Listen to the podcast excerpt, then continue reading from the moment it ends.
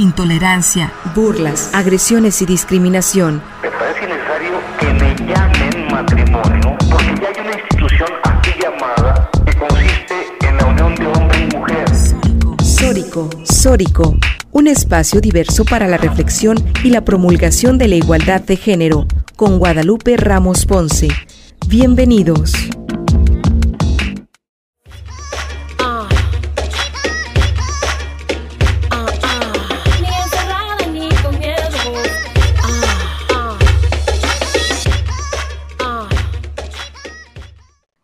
Hola, ¿qué tal? ¿Cómo están? Buenas tardes, bienvenidas, bienvenidos a Sórico sin género de dudas.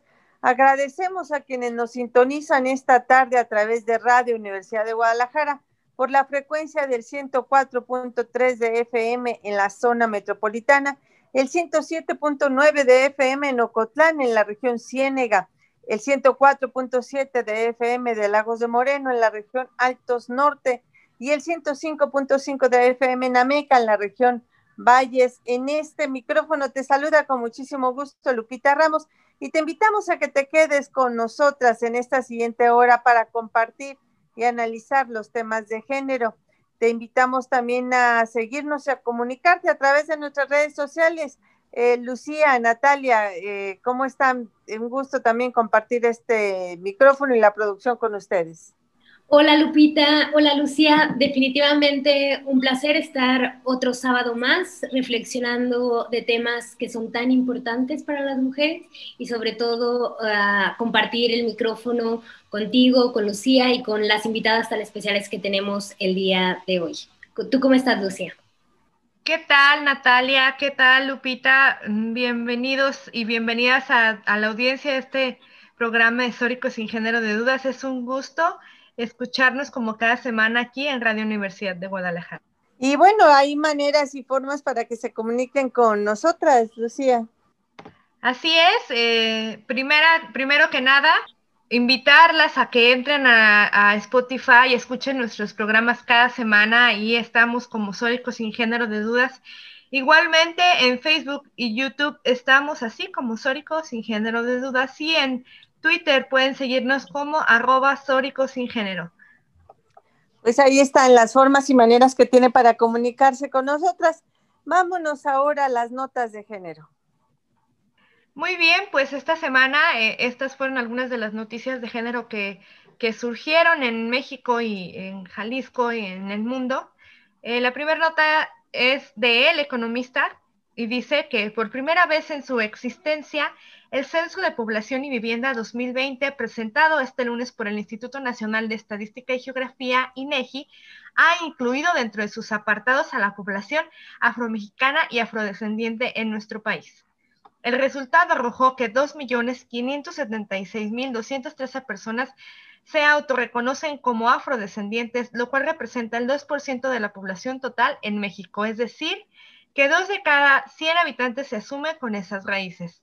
El censo arrojó que de esos 2.57 millones de habitantes afro, el 50.4% son mujeres y el 49.6% son hombres. No es precisamente una noticia de perspectiva de género, pero pues sí de diversidad y de inclusión. Es que importante que por primera vez en la historia se tome en cuenta la población afromexicana, ¿no? Que definitivamente ha vivido pues procesos de exclusión y de invisibilización y que bueno, es parte de, de la deuda histórica que tenemos con esas personas. Continuamos con una segunda nota. Tal como da cuenta anodis.com, Integrantes de diversas organizaciones de mujeres transexuales exhortaron a los integrantes del Poder Legislativo a votar a favor de la iniciativa de la Ley de Identidad de Género que se encuentra congelada a pesar de que en diciembre pasado se hizo un compromiso con este sector para aprobarla, con lo que se garantizaría el respeto que tiene cada persona a rectificar sus datos, derecho que está consagrado en la Constitución Política de México y en diversos acuerdos internacionales de los que, firma forman parte de nuestro país. Así lo manifestó Jocelyn Aguilar Mendoza, presidenta de Orgullo Ecatepec, quien sostuvo que durante los 10 meses de pandemia, esta organización de la sociedad civil ha gestionado apoyos alimentarios de salud preventiva, entre otros, para acercarlos a la comunidad LGBTI más ya que advirtió que no cuentan con ayuda gubernamental. Pues es que como esta iniciativa, otras más se encuentran congeladas, ¿no? Recordemos también que el tema de matrimonio igualitario, si bien ya se pueden, ya se pueden casar las parejas del mismo sexo en, en la zona metropolitana y en algunos lugares del estado, pues en realidad no han reformado el Código Civil. El Código Civil de Jalisco sigue siendo discriminatorio, sigue hablando de que el matrimonio solamente es entre un hombre y una mujer. Y entonces, eh, pues mientras no se hagan los cambios en las, en las normas jurídicas y de fondo, pues siguen teniendo una deuda pendiente ahí con la ciudadanía. Bueno, y para entrar en materia con el programa de hoy, el diario El Informador publicó que diputadas locales cerraron filas para presentar una denuncia por violencia política contra las mujeres. Las legisladoras afirmaron que una publicación local en el municipio de Zapotlán el Grande incurrió en esta conducta al publicar en su portada la imagen de dos mujeres peleando, para ilustrar un texto sobre el proceso de precampaña a la alcaldía de ese municipio. Se trata de la edición número 1560 del semanario La Voz del Sur de Jalisco. Las legisladoras piden que se ordene el retiro de la circulación de los ejemplares al público. Desde la sociedad civil, el Comité de América Latina y el Caribe para la Defensa de los Derechos de las Mujeres, CLADEM, G10 por Jalisco y diversas organizaciones feministas exigieron que el IEPC Jalisco sancione por violencia política a la voz del sur Jalisco, al considerar que la portada en cuestión reproduce estereotipos misóginos respecto a la contienda política entre mujeres. Las activistas exigieron un alto a las violencias de género contra las mujeres en los medios de comunicación. Este es pues el tema que, atañe este día, este sábado en Sórico sin género de dudas. Y tenemos una invitada muy especial, ¿verdad, Natalia? Así es, tenemos a una invitada, eh, ella es María Trinidad Rodríguez Lesma, periodista tapatía con más de 27 años de experiencia en medios de comunicación escritos, televisivos y radiofónicos. Fue reportera en el extinto diario Ocho Columnas, conductora y reportera en Televisa Guadalajara, también fue titular del noticiero matutino de TV Azteca y conductora de distintos programas de corte informativo en el sistema jalisciense de radio y televisión. Así también condujo y produjo los programas de Jalisco Radio, agregando valor y mujeres diversas, este último enfocado a la agenda de los derechos humanos de las mujeres. Trini Rodríguez actualmente es productora, analista y conductora de Rumbo MX. Es además profesora de la cátedra en el TEC de Monterrey. Cuenta con distintos reconocimientos nacionales y estatales por su labor periodística. Muchas gracias por estar aquí con nosotras, Trini. Bienvenida. Natalia, muchísimas gracias. El gusto es para mí, por supuesto, saludar a Lucía y Lupita, pues eh, un gusto estarte acompañando en esta ocasión con este programa que en más de una ocasión he estado muy atenta con los temas muy, muy interesantes. Así que les saludo a las tres con mucho gusto. Y por supuesto a Sujei, que ya sé que la vas a presentar en un momentito más, ¿no? Sí, en un ratito más también tenemos otra invitada porque hay otro tema importante del que hablaremos el día de hoy. Pero por lo pronto comentamos, eh, comenzamos contigo, Trini, el gusto es nuestro de que estés acá y que nos platiques un poco acerca de eh, la perspectiva de género en los medios de comunicación. Pero antes de eso, es que a mí me gustaría más desde lo personal que nos compartieras cómo ha sido tu propio proceso personal como periodista en estos 25 años de los que estamos hablando y que ahora recientemente es que te has involucrado muchísimo más con los temas de mujeres, con una agenda de género y con una visión muy clara de lo que tienen que, el papel de las mujeres no solamente en, la política, en en la reivindicación de sus derechos humanos, sino también en los medios de comunicación. ¿Cómo ha sido para ti en este transitar personal tuyo? Lo que, lo que has vivido, lo que te ha tocado vivir y lo que te ha tocado ver alrededor tuyo con tus propias compañeras y compañeros en medios de comunicación. Sí, sí, Lupita y, a tu auditorio, pues han sido varios años que puedes observar diferentes historias. Desde lo personal, tengo que agradecer de verdad que, híjole, he pasado por muy buenas experiencias, gratas experiencias en los medios de comunicación pero eh, siempre tratando de identificar y que de manera natural lo identifica uno cuando hay acciones por parte de compañeras, compañeros, jefes, jefas, que no son muy respetuosos de los derechos de las mujeres. Y podemos citar una gran cantidad de experiencias eh, que pueden ir desde la forma en cómo alguna de mis compañeras en algún momento se tuvo que vestir para poder eh, dar la información que tiene que ver eh, con la condición ambiental de, nuestro país, de nuestra ciudad, ya sabes, ¿no? Los vestidos muy eh, ceñidos al cuerpo, muy cortos, con escotes. Em, creo que también, por ejemplo, eh, eh, lo que tiene que ver con las imágenes, en lo que se transmite, ya sea en televisión como en prensa, que les atrae mucho esta parte de, la, mujer guapa, joven, eh, también con las mismas características físicas en cuanto a su vestimenta. Y eh, dentro de los estudios hasta en algún momento te, llegas a sentir incómoda en el sentido de que si bien yo no soy una persona eh, muy atractiva hablando físicamente, pues nunca estuve en, un estudio con vestidos cortos o escotados, porque no era mi forma de vestir, ¿no? Aclaro, no es mi forma de vestir. Eh, pero cuando llegaba una chica muy atractiva, pues eh, había más de un comentario respecto a eh, la parte física.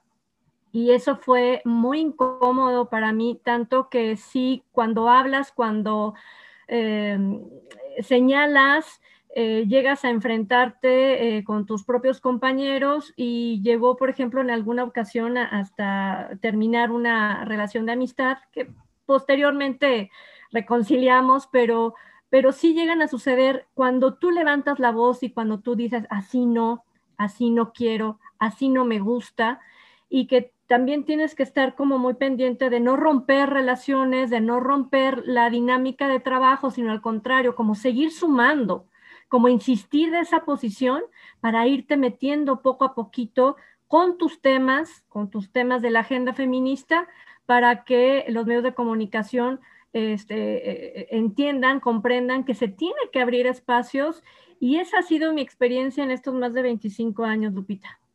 Sí, genial que, que nos la compartes, un poco esto que tú ahora nos comentas. Lo he escuchado también de otras mujeres eh, periodistas y, y, también esta situación, qué bueno que tratas el tema de la mujer del clima, porque, bueno, es un estereotipo tan arraigado, ¿no? Y yo no sé, de pronto veo a las chicas, sobre todo en estos tiempos de invierno con el frío que así la veo, que las veo con esos vestiditos y esos escotes, eso, y se me hace hasta denigrante, o sea, ni siquiera me es agradable a la vista ver a alguien que me supongo que la hacen vestir así. No, y sobre, sí, y sobre todo, Lupita, perdón que te interrumpa, ¿no? De verdad que estar en un estudio de, de televisión, por ejemplo, en, en esa temporada de invierno, eh, y aún cuando no, no es invierno, recuerden que, las luces pues calientan un estudio y no pueden elevarse los niveles eh, de calor, entonces tiene que haber aire acondicionado. Yo, yo siento que sería, o, que la pasan de manera muy, muy incómoda eh, las, las horas que están enfrente a las cámaras, porque de verdad que hace frío, ¿no? Regularmente. Entonces, eso es un dato que a lo mejor no es de lo más relevante, pero bueno, agrega lo que tú, tú dices, ¿no? No, claro que es relevante, ¿no? Porque imagínate estar bajo estas condiciones de trabajo, estar así, debe ser este, terrible, ¿no, Natalia, Lucía?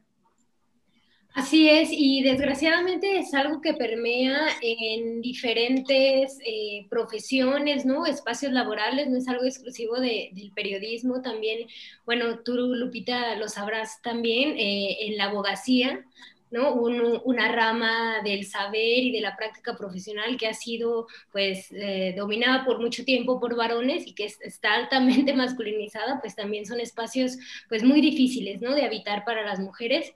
Pero bueno, regresando al tema del periodismo, también una de las desgracias es que pues estas visiones pues misóginas y patriarcales no solamente se quedan en el, en el ámbito laboral, sino que también impacta y se ven reflejadas pues en la manera en la que em, se dan las noticias, ¿no? la manera en la que se redactan los artículos, como es el caso eh, que mencionábamos ¿no? al inicio de La Voz, ¿no? y esa desafortunada eh, e indignante portada. Y, es que eh, es muy claro que conforme ha pasado el tiempo, pues me doy cuenta que hay dos formas de ejercer el periodismo o de ver la información, tratar la información, replicarla.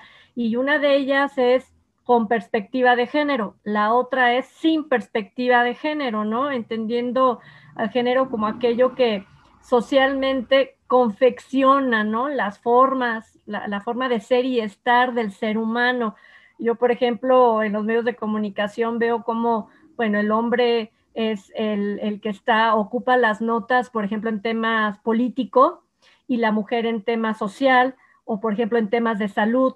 En temas deportivos, quienes ocupan los titulares, pues son los hombres. Entonces, esa forma de codificar el, el ser y estar en nuestro día a día se repite lamentablemente en los medios de comunicación y en lugar de estar buscando como una tarea muy bien eh, eh, establecida, como una política de redacción, como una política para cubrir la información, la perspectiva de género, se siguen replicando todavía a la fecha eh, e, estos estereotipos, ¿no? O esta forma de, eh, pues, poner a la mujer en, en, lo privado, en las tareas de cuidado, y al hombre en las tareas de desarrollo político, social y económico. Por eso es eh, que se necesitan abrir estos espacios en los medios de comunicación donde eh, cada una de las notas que cubran nuestros reporteros y reporteras, cada una de las imágenes, tanto con una, tanto en video como en fotografía, pues tengan precisamente esa inclusión de manera igualitaria entre hombres y mujeres. Es una tarea que no la veo todavía reflejada en la mayoría de los medios de comunicación como una tarea profesional, no como algo que a lo mejor se nos antoje hacer, sino que debe ser ya parte de la política interna de un medio público o privado. Con esto que comentas, Trini, me viene a la mente la petición de las activistas y de las feministas en las marchas, eh, por ejemplo, del 8 de marzo, que piden que sean cubiertas por mujeres, mujeres reporteras y mujeres fotógrafas. Y luego, al interior de los medios de comunicación, yo que también trabajo en, medios de comunicación desde hace un rato, eh, llegan las quejas de los compañeros. ¿Por qué no dejan que vayamos a cubrir nosotros? ¿Qué tiene de malo? ¿Qué extremistas son? He escuchado esos comentarios. Sí. Mm, tú has tenido esta experiencia, has escuchado esto y pues bueno, la razón por la que las mujeres piden que sean mujeres que, cubran es precisamente por esa perspectiva de género que una mujer puede dar a una nota en comparativa con un hombre que quizá vaya, cubra y, y haga luego una desfachatez como lo que pasó con esta portada, ¿no? Sí, aunque yo, por ejemplo, ahí eh, siempre he pensado que el mejor camino es, es el de la cultura de paz, que, que ya en, eh, eh, pues no sé, el tema lo hemos estado viendo reflejado en muchos actos de gobierno. Entonces, la cultura de paz es precisamente aquella donde tienes que invitar a colaborar, donde tienes que invitar, donde tienes que sumar yo entiendo la postura de las colectivas, entiendo los enfrentamientos que han tenido con la prensa, entiendo el maltrato que han tenido por algunas, eh, algunos medios de comunicación y algunos camarógrafos y algunos eh, periodistas, pero eh, también he estado en algunas marchas, en algunas manifestaciones, y yo veo que hay hombres también que son, eh, que tienen esa perspectiva, que han entendido al paso del tiempo eh, que deben, eh, para aprovechar, estar ahí y llevar la información como es, sin, sin voltearla, ¿no? Y estar solamente hablando de si pintaron o no pintaron el monumento, sino hablar de cuáles son precisamente las luchas. Entonces sí hay hombres que lo están haciendo. Lamentablemente también hay un grupo de, de manifestantes mujeres de activistas que eh, se les puede llamar radicales y que han puesto muy en claro cuáles son sus, sus límites. Entonces, si yo quiero ir como periodista, hombre y mujer, a un evento como ese, donde están bien especificados los límites, pues entonces creo que es el momento de sumar ¿Cómo? Pues llevando solamente mujeres. Y si van hombres, pues atender precisamente la invitación respecto a la sana distancia, que, que no tiene que ver solamente con el COVID, sino esto de no acosar a las chicas que se están manifestando por su vestimenta, porque traen pintura en sus, en sus cuerpos, porque traen un pañuelo en la muñeca, em, porque traen a lo mejor medias negras o, porque traen un zapato eh, negro con tacón. Sí me explicó que no sea ese el objetivo de ir y colorear una portada de un periódico o una página, sino eh, simplemente decir, estas chicas están recordando a ti sociedad y a ti autoridad la cantidad de pendientes que tenemos. Entonces, hay una tarea todavía que tenemos, un pendiente con la sociedad, con las activistas y con las causas. Sin, duda, ese es uno de muchos pendientes que hay, y, ¿verdad? Y, justo eh, respecto de esto que tú decías hace rato, de la perspectiva de género y no, ¿cómo se cubre eh, o, sea, ¿cuál va a ser más bien en todo caso la obligación de los medios de comunicación para cubrir en este proceso electoral con perspectiva de género, con perspectiva de género? ¿Qué significaría hacerlo con perspectiva de género y cuál no sería la manera de, hacerlo como para que nuestra audiencia pueda entender la, diferencia y el distingo de, de, lo que es cubrir una nota, hacer una nota eh, cubrir a candidatos y a candidatas eh, y hacerlo con y sin perspectiva de género. Claro, mira, los medios de comunicación, Lupita, y por supuesto también a, tu audiencia, eh, el, compromiso es eh, sin duda instalarte en los acuerdos que, hemos firmado como país eh, y que también nos sumamos, por ejemplo, a estos objetivos de desarrollo sostenible de la ONU, ¿no? Y el, el objetivo número cinco es una regla básica para que los medios de comunicación la tomen precisamente y es lograr la igualdad de género, ¿no? Y el empoderamiento de las mujeres y las niñas. Por lo tanto, cuando hay una mujer pretendiendo acceder a los cargos de elección popular, entonces no importa si eres mujer o eres hombre al momento de cubrir la nota, es que tienes tú como periodista que identificar cuáles son las capacidades y las cualidades de la persona, de la persona, no del hombre o la mujer, para poder ofrecerle a eh, los ciudadanos y las ciudadanas precisamente la capacidad, el profesionalismo, la honestidad, todas estas cualidades eh, que, que hacen a una persona capaz de atender un cargo público. Entonces yo no, yo no voy a pensar en cuando voy a entrevistar a una mujer en si es mujer, si es joven, si estudió o está, ah, por ejemplo, si, si, si, está casada o no está casada, si tiene hijos.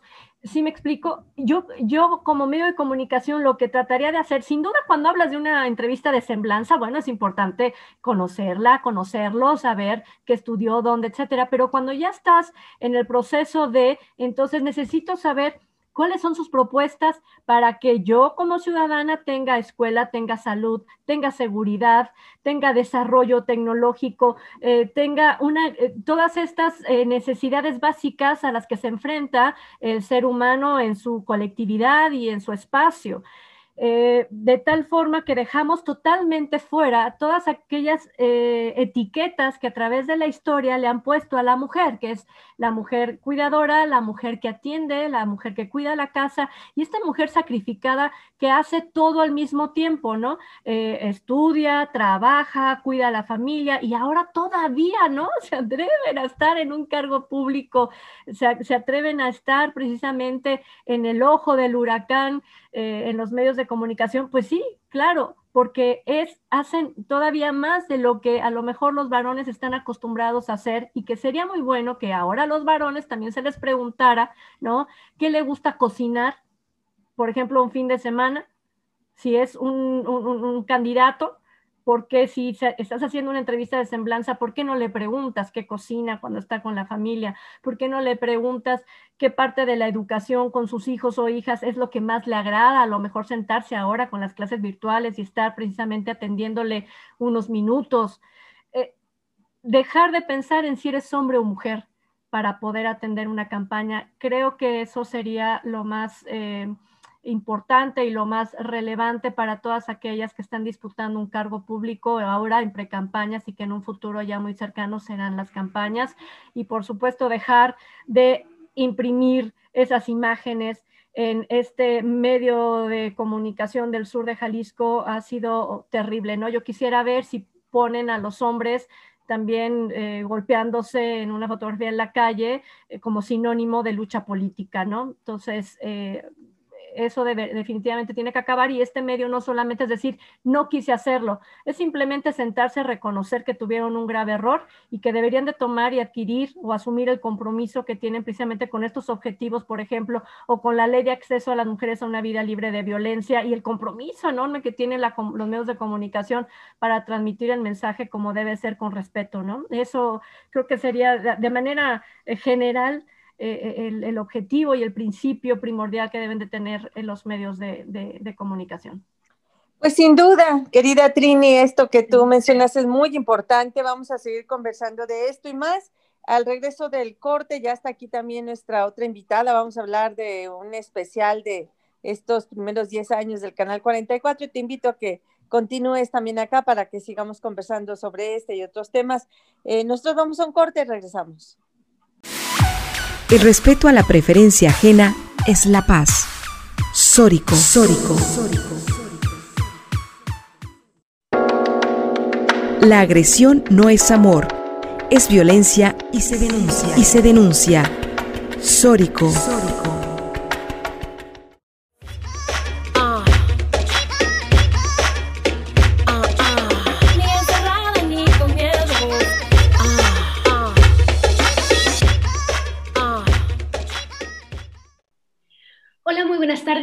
De regreso en Sórico sin de dudas. Ah, les recordamos que pueden seguirnos a través de Twitter en arroba Sórico sin en Facebook Sórico sin de dudas, también está nuestro canal de YouTube en donde pueden escuchar nuestros podcasts de cada semana, al igual que en las plataformas de Spotify y Anchor FM. Y bueno, hoy estamos hablando de, eh, de, temas muy importantes, de temas de género. Y pues bueno, tenemos a otra invitada muy especial. Está con nosotras Sujei González Aguilar. Ella es productora productora feminista por congruencia y mamá por decisión, es licenciada en Ciencias de la Comunicación, es productora ah, televisiva desde el año 2001, actualmente productora y realizadora audiovisual de la Universidad de Guadalajara en el Canal 44. Las series más emblemáticas creadas y dirigidas por ella son Sexo, Luego Existo, Bisturí, Ni una menos, ni una sola. La serie Ni una menos, ni una sola se estrena este 31 de enero cuando se cumplen 10 años del Canal 44. Y bueno, de esto y más viene a platicarnos Sujei. Bienvenida, Sujei.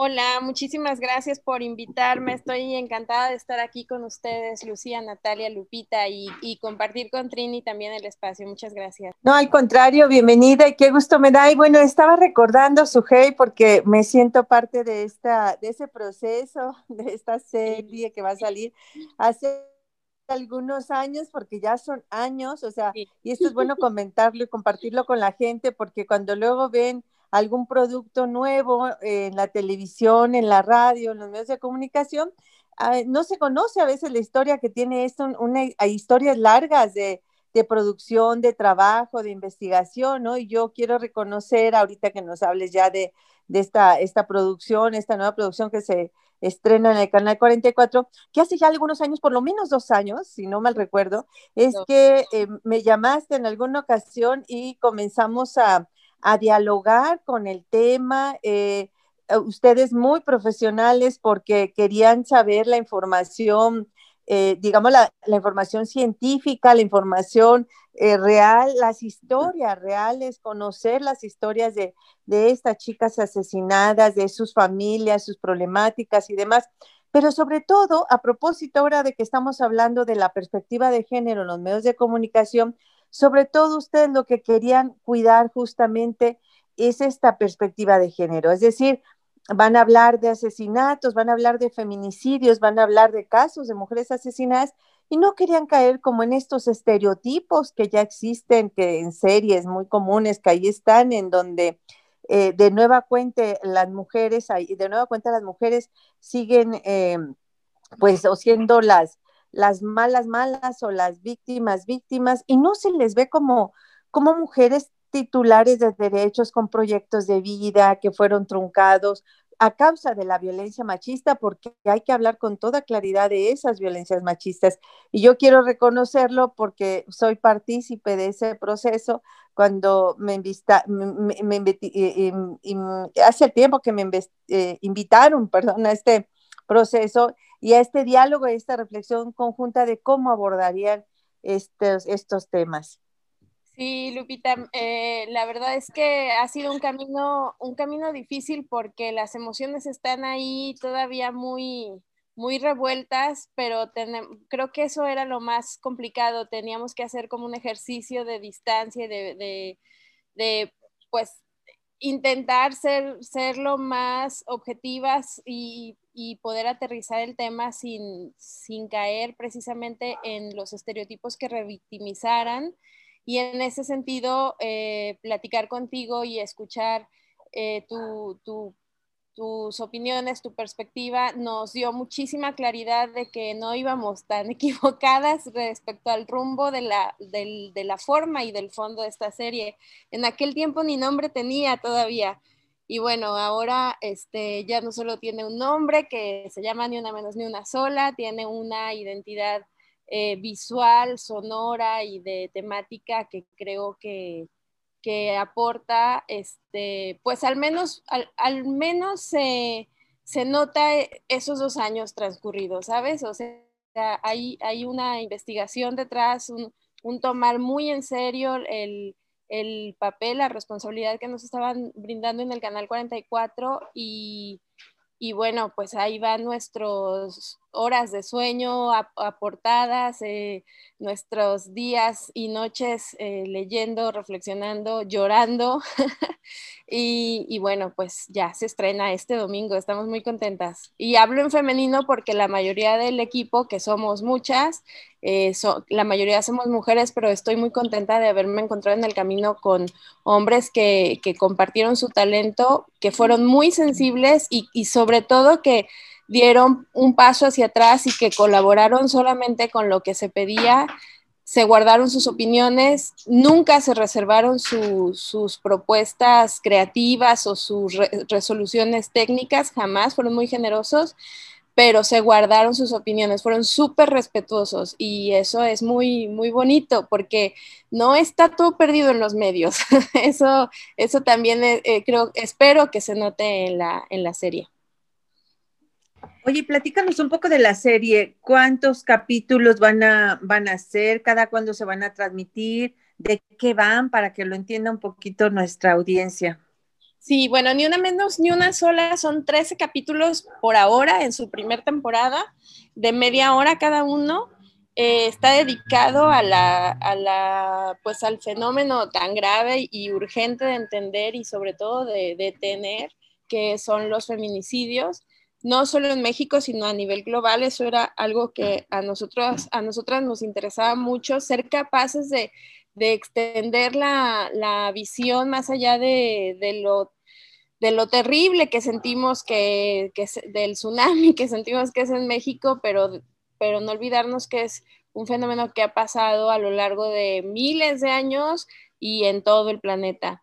Entonces, eh, bueno, pues esa es la intención de la serie. Primero, como dejar claro que no son casos aislados, que no es de ahorita resultado de la ola de violencia que, se vive en el país desde hace, mm, no sé, de 2006, 2000 algo, ¿no? Eh, con la dichosa guerra contra el narco, que parece que ahí empezó como como a, tomar control la violencia aparentemente, ¿no?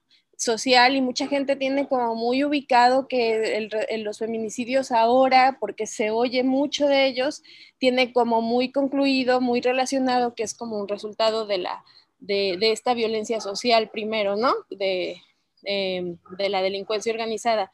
Y no es así. Eh, eh, nosotras teníamos muy claro que queríamos como sacar de, ese contexto de violencia eh, puntual y contemporánea de México y, hablar más bien de, la violencia estructural, que no es fácil eh, explicarla en, en 20 minutos, ¿no? En 24 minutos.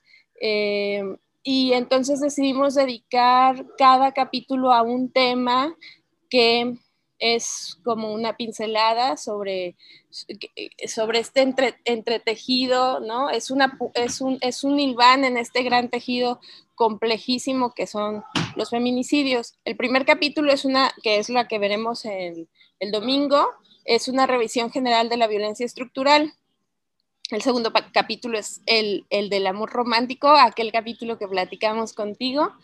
Em, el tercer capítulo está dedicado al impacto que, hay en las familias que, se encuentran un día con esta experiencia tan, tan devastadora que es tener a una, hija, a una hermana, a una eh, amiga, a una conocida eh, y a una madre, ¿no? Este, asesinada por violencia de género. Y el cuarto capítulo va sobre la cosificación. Hay un capítulo dedicado al, precisamente a los medios de comunicación y su gran trascendencia que tiene en la narrativa del fenómeno. Hay un capítulo dedicado a, la, a, desmontar el mito de la supuesta naturaleza de la violencia entre los hombres, este mito de que los hombres son más violentos. Eh, y así, 13 capítulos en total. y bueno, pues esperemos que uno a uno vaya abonando, ¿no? A la claridad.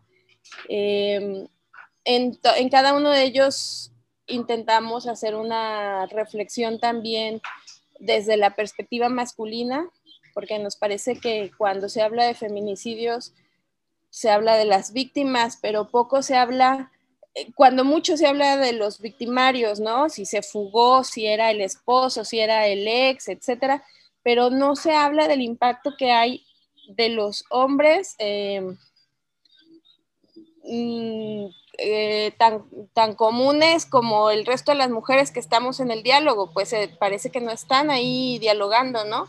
Y tienen mucho que decir, nos encontramos con eso con que tienen también pues sus reflexiones respecto a los cambios sociales que está planteando el movimiento feminista y queríamos también eh, ponerlo en la mesa. La verdad es que fue, fue complicado, pero la ficción siempre nos permite darle voz a aquellos que quisieran compartir, pero eh, reservar su identidad, ¿no? Entonces, bueno, pues ahí también tenemos algunos eh, pensamientos en voz alta de de hombres que comparten pues sus preguntas, sus dudas, sus conclusiones respecto a estos fenómenos, que creo que también será muy valioso este, escucharlos y, y pues que caigamos en la cuenta que todos y todas, pero especialmente ellos, los hombres, son responsables de acelerar el paso para cambiar la, la, violencia que está socializada en su masculinidad, ¿no? ¿Qué horarios tendrá esta serie? Porque me, me, comentabas que el domingo es el estreno, pues, en el marco del aniversario del Canal 44, pero eh, su horario habitual será otro. ¿Y qué otros nombres de otras mm, colaboradoras de esta serie nos puedes mencionar? ¿Y cómo fue pues eh, trabajar con, esta perspectiva, como lo que decías que había noches que te ibas a, que te ibas, mm, te acostabas llorando, me imagino de las historias tan impactantes que te tocó narrar audiovisualmente, ¿no? Sí, ¿Cómo, ¿Cómo sobrellevar esto? Sí, bueno, eh, primero los horarios porque si no luego se me olvida, me voy a enrolar ahí en la, emoción. Eh, el, domingo ciertamente es una transmisión especial por el aniversario, el domingo es un maratón de todos los estrenos que el canal tiene porque cumple 10 años, habrá un documental y un programa especial explicando la genealogía del canal. Que también está muy interesante porque la historia de la televisión pública eh, de la universidad tiene mucho más allá de tres, de 10 años. Es un esfuerzo de hace muchísimo tiempo, un sueño desde hace mucho tiempo. Yo tengo la fortuna de, eh, conocerlo desde hace 20, que es que entré al canal. Bueno, aquellos preámbulos, ¿no? Aquellos este, pre-escenarios antes del canal.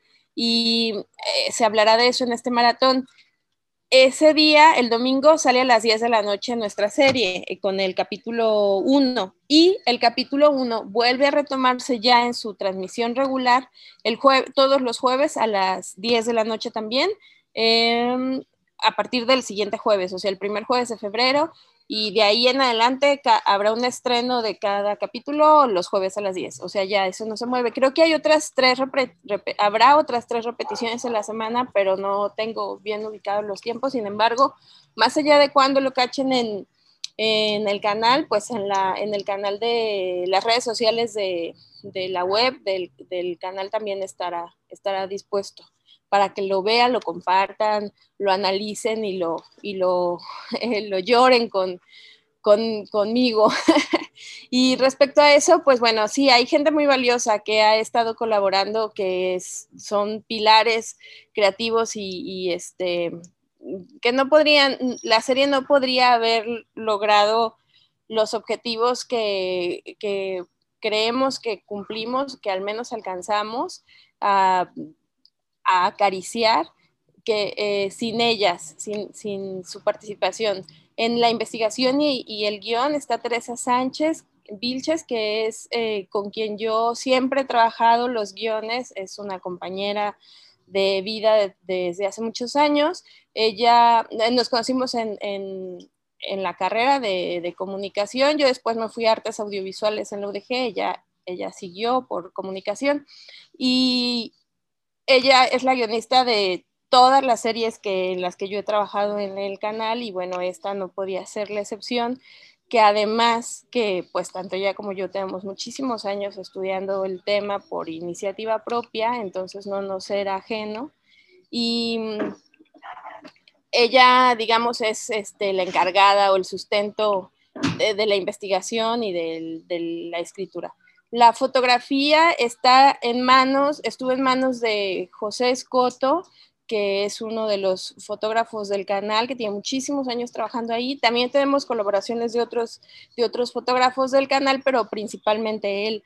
Y él, junto con Liud Medina, la, directora de arte, vestuario y maquillaje, hacían cosas hermosísimas y milagros visuales en escena, porque hacemos una recreación de ficción y una serie de metáforas visuales con la intención de hacer, pues, como de, intentar darle la vuelta a cómo se trata el tema de manera visual en, los medios. Em, y bueno, este ejercicio no se podía aterrizar si no hubiera contado con la sensibilidad de ellos dos en especial durante el rodaje. Y ya en la edición también eh, la, la sensibilidad de otras dos mujeres súper entregadas a su trabajo, editoras este, de toda la vida del canal, eh, Lupita Navarro y Aura Sordo. Son dos chicas que todavía ahorita están trabajando sábados, domingos frente a su computadora, terminando los programas. Y, y bueno, este, además de mis dos queridas productoras, Priscila García y Ana Karen Reyes, que también fue súper divertido trabajar con ellas resolviendo todo, y, Vicente Barragán, que también es productor asignado del canal. En esencia éramos esos que te estoy nombrando, los, los, los responsables de la serie. Además de un, un montón de mujeres actrices y, y, también de hombres que han estado colaborando súper generosamente en cada capítulo la voz en off eh, está en manos de Javier Vizcaíno y de Cently, eh, también de Radio Universidad. Y ellos, era súper lindo trabajar con ellos la, grabación con Cently siempre terminábamos otra vez llorando ahí mientras grabábamos. Eh, y, la interpretación de algunas voces actuadas es de Claudia Cereto, una actriz de voz también muy talentosa de la ciudad, y Azucena Evans, además de otras actrices que estaban ahí también que han participado. Y pues en general, la verdad es que es un, mm, a lo largo de la serie se encontrarán con que es un mosaico de, de gente talentosa de la ciudad. Eh, entonces, mm, pues creo que no solo es el tema, sino también como una suma de voluntades de, gente entregada. Y, respondiendo a tu última pregunta sobre cómo sobrellevaba o cómo podíamos sobrellevar la, pues el impacto de manejar estos temas, de estudiarlos, de, traducirlos en imágenes, en frases, en sonidos, pues creo que se pudo porque todas estas personas que te mencioné eh, lo hacían con muchísimo amor. Eh, era una e, era un gozo todo el tiempo acudir a los llamados, a las juntas de producción, que además las teníamos que hacer a distancia, porque todo esto que te estoy contando fue durante la pandemia, entonces, em, pues está, fue un reto mayor em, resolverlo, pero pues todas estas personas fueron súper entregadas, la verdad es que atendían muchísimo la, la, el tema, eran muy sensibles y nos sosteníamos, si alguien se, se se ahí tambaleaba, pues el otro estaba ahí para hacerle fuerte y así, ¿no? Y nos íbamos rolando el momento del, de sentirnos agobiadas por el tema, ¿no? Este, oye, Sujei, y, y, yo recuerdo, perdón que te interrumpa, recuerdo que en alguna de las entrevistas que me hicieron y de las consultas justo para ese proceso cuando iniciaba, el plan era que iban a tener también en cada uno de los capítulos de una manera muy breve la entrevista o el análisis de un especialista sobre ese tema. ¿Así quedó la estructura o cómo quedó? Sí, al final eh, la petición de, del la gente colegiada en el canal cuando revisó la estructura le parecía que era muy importante que nos saliéramos del esquema de entrevista o que no rozáramos en el, en, la, en el tratamiento convencional que una nota periodística podría darle, aunque no tenía nada de convencional. Sin embargo, sentían que el hecho de hacer cortes, entrevistas, eh, rompía un poco con con esta, eh, con esta potencia visual de las imágenes y de las recreaciones.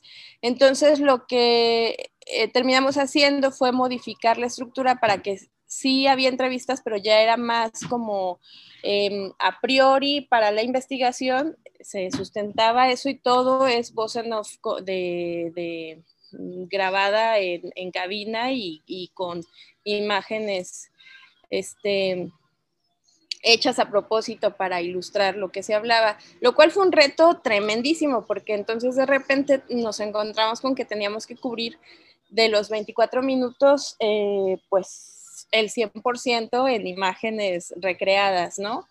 Pero al final se logró. pudimos, pudimos conseguirlo.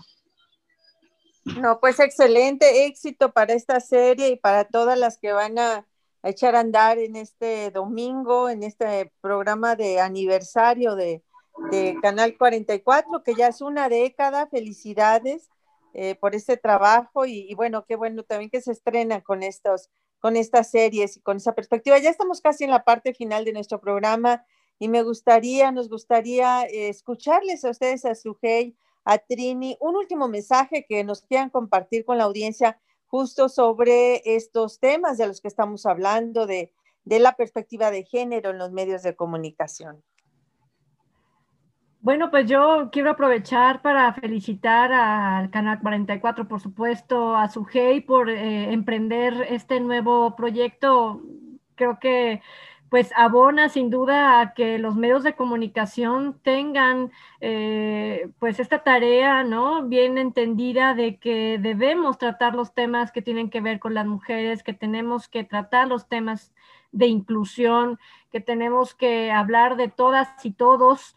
Y pues enhorabuena, de verdad. Y a ti, Lupita, bueno, pues muchísimas gracias por invitarme a Sórico, que sin duda es el ejemplo también de que eh, hay espacios, y bien lo decías, hey, claro, los medios no lo tienen todo perdido. No, claro que no, al contrario, no, coincido, tienen una, varios espacios de oportunidad que tenemos que aprovechar. Lo que sí es que tenemos que despertar la conciencia de los directores y de cada uno de las y los colaboradores de los medios de comunicación para que haya respeto de verdad que haya respeto por los derechos humanos, que haya respeto por la diversidad y que podamos todos y todas coincidir digo, eh, este 2020 nos puso a prueba y 2021 no le podemos fallar, ¿no? En tema de, información y de medios de comunicación, lo necesita la población, ¿no? Tener datos, eh, pues, eh, y sí, sin duda, ¿no? Reales, pero también datos que no polarice a la población, que seamos más conscientes, por supuesto. Y agradezco, agradezco mucho la invitación. Muchísimas gracias porque me invitaron, me encanta el programa eh, y, es un honor para mí compartir esta experiencia eh, que inicia audiovisual en el canal con, ni una menos ni una sola. Eh, y además que enmarca el, en, el, en, el, marco de la celebración de los 10 años, pues feliz con eso. Em, es un reto el tema y espero que, la, que la gente que lo vea, que vea la serie, que la siga, nos comparta su opinión, eh, sume al diálogo en las redes. Es maravilloso saber que, que desde hace mucho la televisión no se queda solo ahí en la pantalla, sino que las personas que participamos en los medios podemos enterarnos de la opinión, podemos compartir, abrir los micrófonos, la, la la imagen a, quienes quieran sumar y, entonces, pues de entrada estaremos muy contentos de leerles en sus opiniones ahí en las redes del canal, ¿no? Y bueno, pues muchísimas gracias otra vez por, por su invitación. Un beso y un saludo para todas. No, al contrario, muchísimas gracias, Sujei. Felicidades, enhorabuena por este proyecto que ya por fin aterriza y por fin está, lo veremos este domingo en pantalla, hay que estar ahí.